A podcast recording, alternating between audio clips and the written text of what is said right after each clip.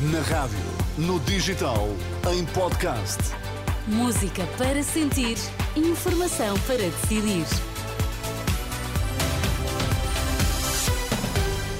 São as notícias das seis na Renascença com a Ana Rita Borda d'Água para já os destaques. Bom dia. Bom dia. Hoje é o último dia de cessar fogo em Gaza. Israel e Hamas admitem querer prolongamento porque a Ordem dos Médicos acusa o Ministério da Saúde de incompetência.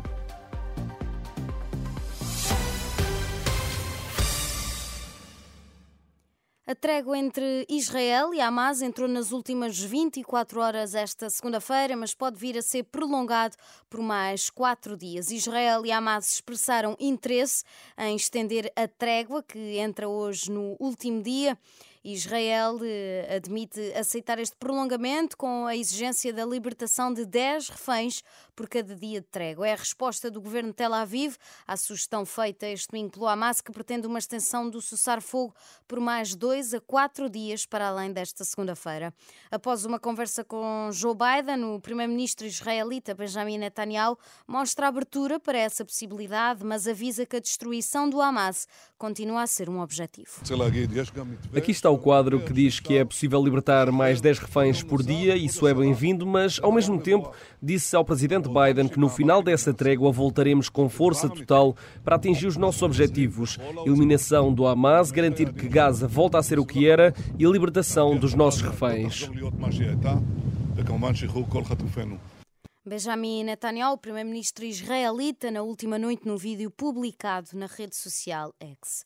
Os chefes da diplomacia de 43 países europeus e árabes e da Comissão Europeia debatem hoje a situação crítica no Médio Oriente com a presença da autoridade palestiniana, mas sem Israel. De acordo com o ministro da Jordânia, a reunião vai permitir uma conversa aberta entre vizinhos e parceiros sobre como terminar a guerra de Israel e do grupo islamita radical que controla o território território palestiniano da faixa de Gaza.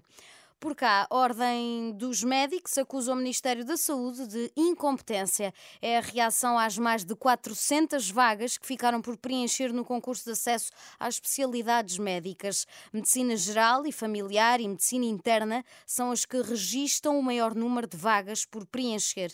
A Renascença, o bastonário da Ordem dos Médicos, diz que por várias vezes alertou o Ministério da Saúde para as consequências do desinvestimento na formação dos médicos. Carlos Cortes diz que o resultado está agora à vista. Nós chamamos várias vezes a atenção que se nada fosse feito, além dos médicos estarem a sair do Serviço Nacional de Saúde, iriam deixar de expressar o seu interesse por vagas do internato médico. Nós temos agora o maior número de sempre, são mais de 400 vagas por preencher.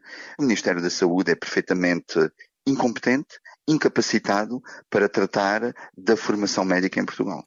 Críticas do bastonário da Ordem dos Médicos, partilhada também por Jorge Roque da Cunha, do Sindicato Independente dos Médicos.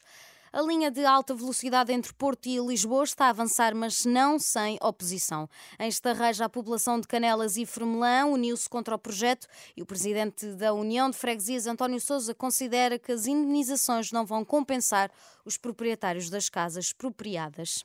Quanto às residências, nós estamos convencidos que as imunizações não vão pagar o esforço e o preço que, que, que se pagou, que elas custaram porque os preços, como sabe, na construção civil aqui também estão constantemente a crescer e provavelmente as indemnizações não vão compensar o que se pagou.